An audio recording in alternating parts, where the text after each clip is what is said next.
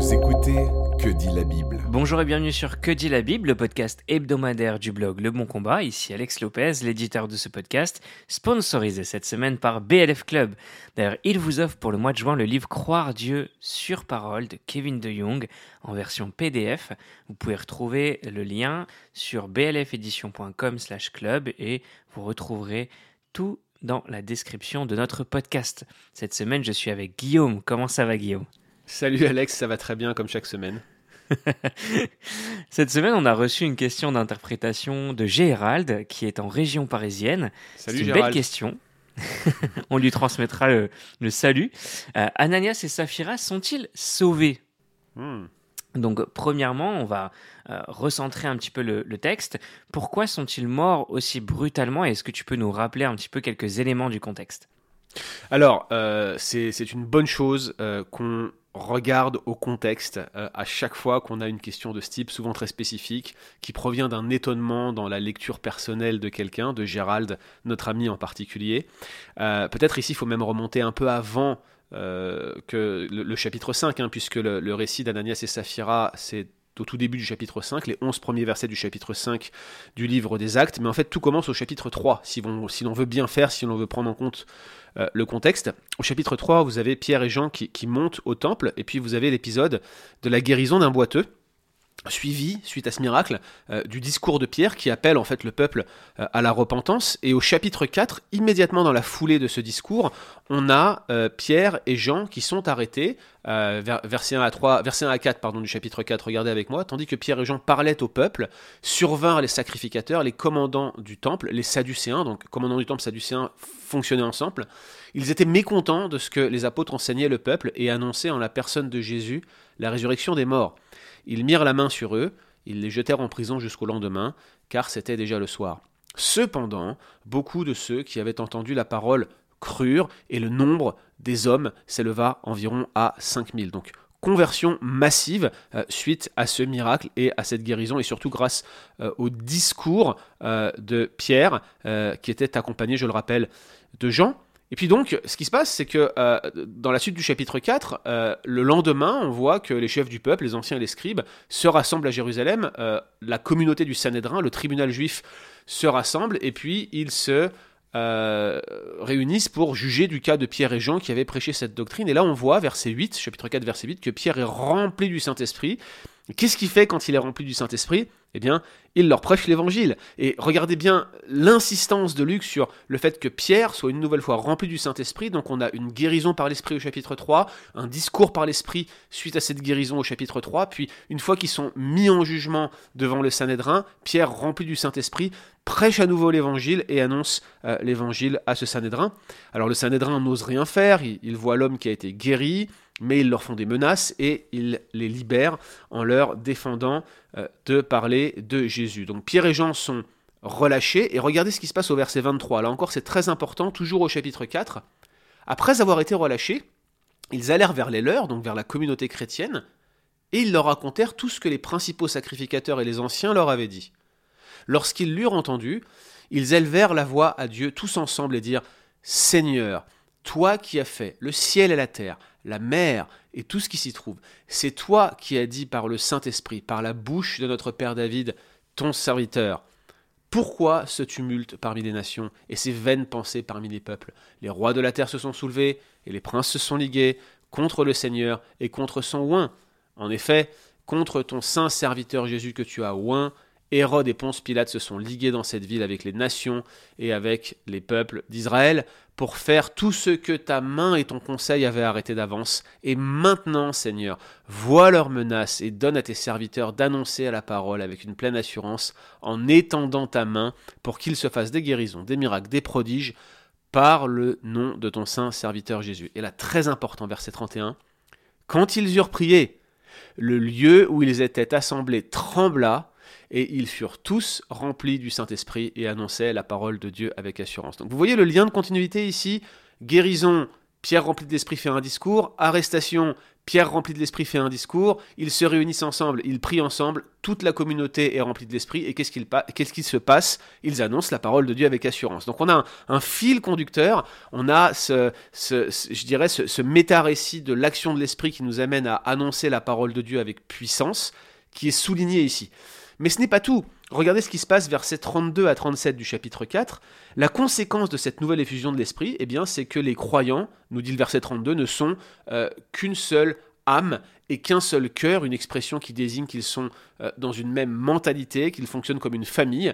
Nul ne disait que ces biens lui appartenaient en propre, mais tout était commun entre eux. Ils mettent leurs biens en commun. Alors, Ici, hein, je ne vais, pas rentrer dans le détail, mais euh, ils ne vendaient pas toutes leurs propriétés, probablement. Le, temps du verbe suggère plutôt qu'ils euh, avaient une cagnotte dans laquelle ils mettaient leurs biens lorsqu'il y avait des problèmes euh, de difficultés financières. Et probablement tous les biens y sont passés. Je vous rappelle qu'il y avait une famine importante, on la voit arriver plus tard au chapitre 11, et l'église de Jérusalem était complètement appauvrie. Donc les biens qui étaient disponibles à ce moment-là vont tous y passer pour sûr, mais ce n'est pas un ordre de mettre tous les biens en commun. Ce n'est pas l'objet de ce podcast.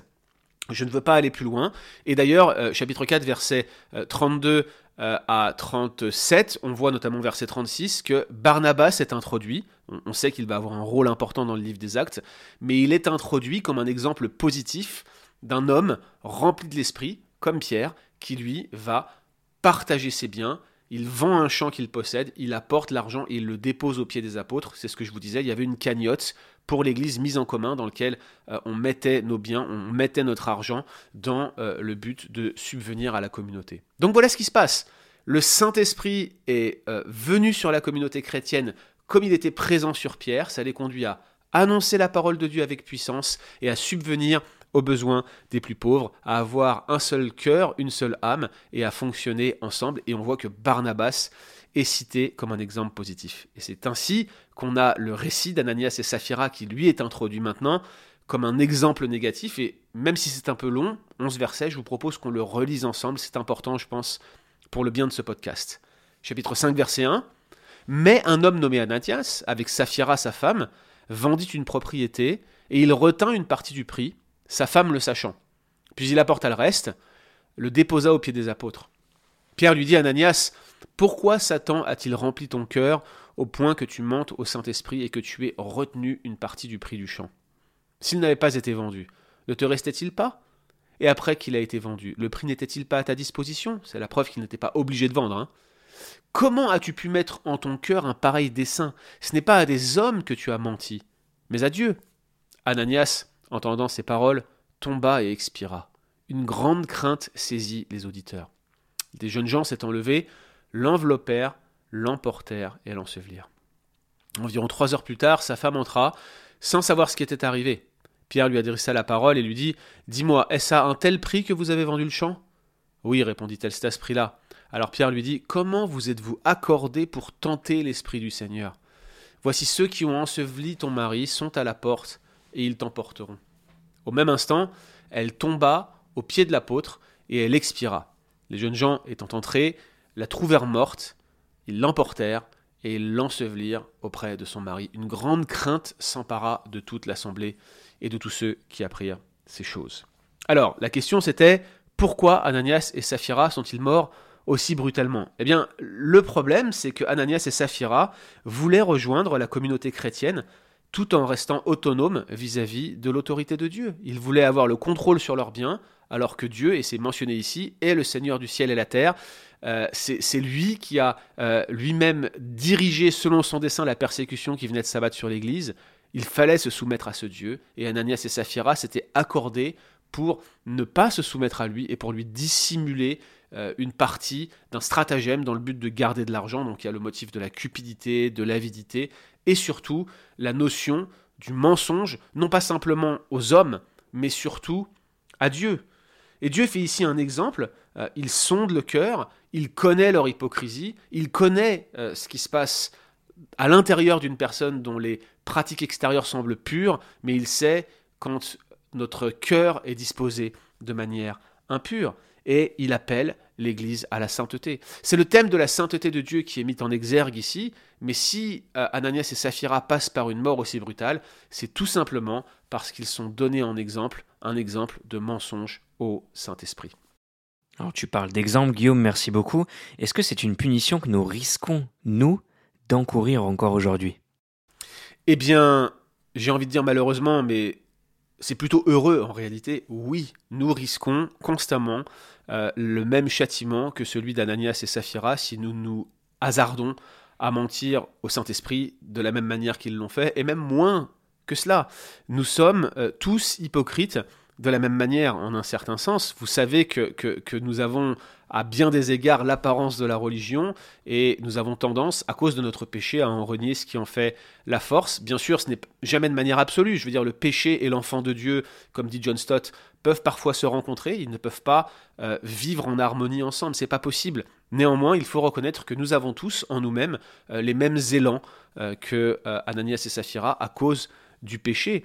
Et la, je veux dire, l'idée euh, qui prévaut ici, c'est que si la colère de Dieu ne s'abat pas sur nous de la même manière qu'elle s'abat sur Ananias et Saphira, si ces jugements n'étaient pas retenus en vertu de sa grâce, en vertu de l'œuvre de Christ, en vertu de la grâce commune, eh bien, nous serons punis de la même manière. Je voudrais vraiment vous encourager à lire ce livre euh, traduit en français de Arcis Sproul, La sainteté euh, de Dieu. C'est juste le thème central de la plupart des premiers chapitres euh, de, ce, de cet ouvrage, qui sont juste exceptionnels et qui nous montrent que nous ne méritons rien, nous ne sommes pas meilleurs qu'Ananias et Saphira. Je pensais, euh, alors que je réfléchissais au thème de ce podcast, euh, à ce sermon connu comme le, le, sermon le plus connu de l'histoire, qui est celui de Jonathan Edwards, Entre les mains d'un Dieu en colère. Edwards euh, décrit la situation de l'inconverti, et même dans un certain sens du chrétien, comme euh, celle d'un insecte qui viendrait de, piquer un homme et que l'homme tiendrait au-dessus du feu prêt à le lâcher. En fait, la situation d'un être humain dans ce monde, c'est celle-ci. Nous sommes constamment au-dessus de la fournaise, retenus par la grâce commune de Dieu, et il suffit d'un rien pour que nous y soyons lâchés. C'est la grâce de Dieu qui nous maintient, c'est la grâce de Dieu qui nous fait tenir debout. C'est la grâce de Dieu qui nous réconcilie à Dieu. En dehors de la grâce de Dieu, Alex, nous méritons le même châtiment qu'Ananias et Saphira. Alors merci beaucoup Guillaume. On va terminer avec le cœur de la question de notre podcast. Est-ce que Ananias et Saphira sont sauvés et à quoi a servi leur mort? Alors c'est une question qui est difficile à répondre et d'une manière générale c'est toujours la question qui revient. Est-ce qu'Adam et Ève étaient sauvés? On pourrait faire un podcast là-dessus, je pense que oui. Euh, est-ce qu'un tel ou un tel était sauvé? C'est toujours difficile de répondre à ces questions-là. Maintenant, si on regarde le cas d'Ananias et Saphira, il y a quand même plusieurs éléments euh, qui sont à prendre en compte. Et c'est pour cela que j'ai insisté sur le contexte, parce que premièrement, il y a ici un contraste. Un contraste entre l'Église qui est remplie de l'Esprit, qui prêche la parole avec puissance, et qui fait des œuvres qui manifestent le fait qu'ils sont remplis de l'esprit, en l'occurrence mettre en commun leurs biens pour subvenir aux besoins des plus pauvres et de la communauté dans son ensemble. Ils sont d'un seul cœur et d'une seule âme, comme je l'ai dit, c'est la conséquence du fait d'être remplis de l'esprit. A l'inverse, comme le dit Pierre au verset 3, Ananias et, Saphira implicitement ont le cœur qui est rempli par Satan. Donc vous voyez, le contraste est saisissant. D'un côté, vous avez l'Église qui est remplie de l'esprit, de l'autre, vous avez Ananias et Saphira qui semblent ne même pas faire partie de l'Église, puisqu'ils sont euh, soulignés comme étant des agents de Satan, euh, des agents de tromperie, des personnes qui sont comme possédées par Satan. C'est pas le mot qui est utilisé, et je sais que je force un peu le trait ici, mais c'est l'idée de ce contraste radical que Luc met en place dans le livre des Actes. L'autre élément, c'est que l'idée de mentir au Saint-Esprit, l'idée euh, de mentir à Dieu, euh, bah, c'est une forme euh, d'endurcissement. On, le voit dans la manière dont les termes sont employés quand ils sont appliqués à Ananias, mais aussi regardez à la manière dont ils sont appliqués à, à, Saphira. Il lui dit au verset 9, Comment vous êtes-vous accordé, dit Pierre, pour tenter l'Esprit du Seigneur? L'idée ici, c'est euh, de tracer une ligne de continuité théologique entre ceux qui ont tenté l'Esprit de Dieu, tenté Dieu directement dans l'Ancien Testament, c'est-à-dire Israël incrédule dans le désert, et euh, Saphira qui fait exactement la même chose. Donc là encore, le thème est, saisissant, euh, fait écho à plusieurs motifs de l'Ancien Testament, et je crois qu'il faut le prendre en compte si l'on veut répondre à cette question de manière adéquate, mais tout porte à croire en tout cas que en faisant cela, Luc souligne l'incrédulité d'Ananias et Saphira. Et puis, il faut le dire, quand, quand on agit de cette manière-là, quand on se comporte comme si on voulait dissimuler quelque chose à Dieu, en réalité, nous ne sommes rien de moins que des athées quand nous faisons cela. Nous agissons comme si Dieu n'existait pas. Et le péché nous pousse à l'athéisme, d'une certaine manière, à, faire comme si Dieu ne voit pas. Et c'est ce que dit le psalmiste. L'insensé dit dans son cœur, il n'y a point de Dieu. Alors je dirais qu'il faut aussi mettre en parallèle, cette fois-ci de manière davantage thématique plutôt que linguistique, euh, toute cette tradition d'endurcissement. Quand on regarde euh, le sort qui est réservé à Ananias et Saphira, cette mort immédiate à cause euh, d'un comportement vis-à-vis de l'Esprit de Dieu ou de Dieu lui-même, eh bien ça fait écho, par exemple, à ce qui s'est passé avec les enfants de Corée, la révolte de Corée, ou à ce qui s'est passé avec Akan, euh, sous euh, l'autorité de Josué lorsqu'ils veulent prendre la ville de Jéricho. Euh, ici, il y a là encore une situation, une histoire, un récit dont la thématique fait en quelque sorte écho à ce qui s'est passé dans ces récits-là d'Akan et de Corée. Et là encore, il me semble que c'est l'incrédulité d'Ananias et Saphira qui est soulignée. Alors, est-ce qu'ils étaient sauvés ou pas? Je l'ai dit, je ne peux pas répondre avec certitude à cette question-là. Néanmoins, le fait que Ananias soit mentionné comme rempli dans son cœur de Satan fait quand même écho à un personnage particulièrement euh, noir, en tout cas présenté négativement dans les évangiles. C'est euh, Judas lui-même. Satan est entré dans son cœur, c'est exactement le même langage qui est employé. Je ne peux pas imaginer que Luc n'ait pas utilisé cette formulation à dessein, et il me semble ainsi que Luc mais tous ceux qui lisent ce texte en garde contre l'incrédulité d'Ananias et de Saphira, qui avaient atteint un tel paroxysme que, en réalité, ce qu'ils étaient en train de démontrer, c'est qu'ils n'avaient aucune part avec la communauté chrétienne, aucune part avec l'Esprit de Dieu. Si cette interprétation est correcte, cela signifie que nous pouvons répondre à la question de Gérald en lui disant non, il n'était pas sauvé, mais toutes les fois que nous nous comportons comme ils l'ont fait, nous sommes en train de proclamer que malgré l'action de l'Esprit de Dieu dans notre vie, nous nous comportons comme s'il ne s'était rien passé. Alors prenons garde au péché qui nous enveloppe si facilement, prenons garde à la convoitise, prenons garde aux mensonges, prenons garde à ces choses qui nous paraissent parfois tellement secondaires parce que si peu scandaleuses aux yeux du monde. Focalisons-nous sur la sainteté de Dieu et l'exemple qu'elle nous donne pour nous montrer ce qu'est un péché et ce qui ne l'est pas, plutôt que de regarder ce qui est conventionnel et grossier dans nos sociétés en termes de, de péché. Regardons bien à ces récits-là et à ces textes-là. Voilà ce qui est important. Avez-vous la foi en Christ? Croyez-vous à l'action du Saint-Esprit? Êtes-vous rempli de l'Esprit? Proclamez-vous la parole de Dieu et servez-vous l'Église Voilà les questions que nous devrions nous poser lorsque nous lisons un texte comme celui-ci. Amen, merci beaucoup Guillaume. C'était Que dit la Bible en partenariat avec BLF Club.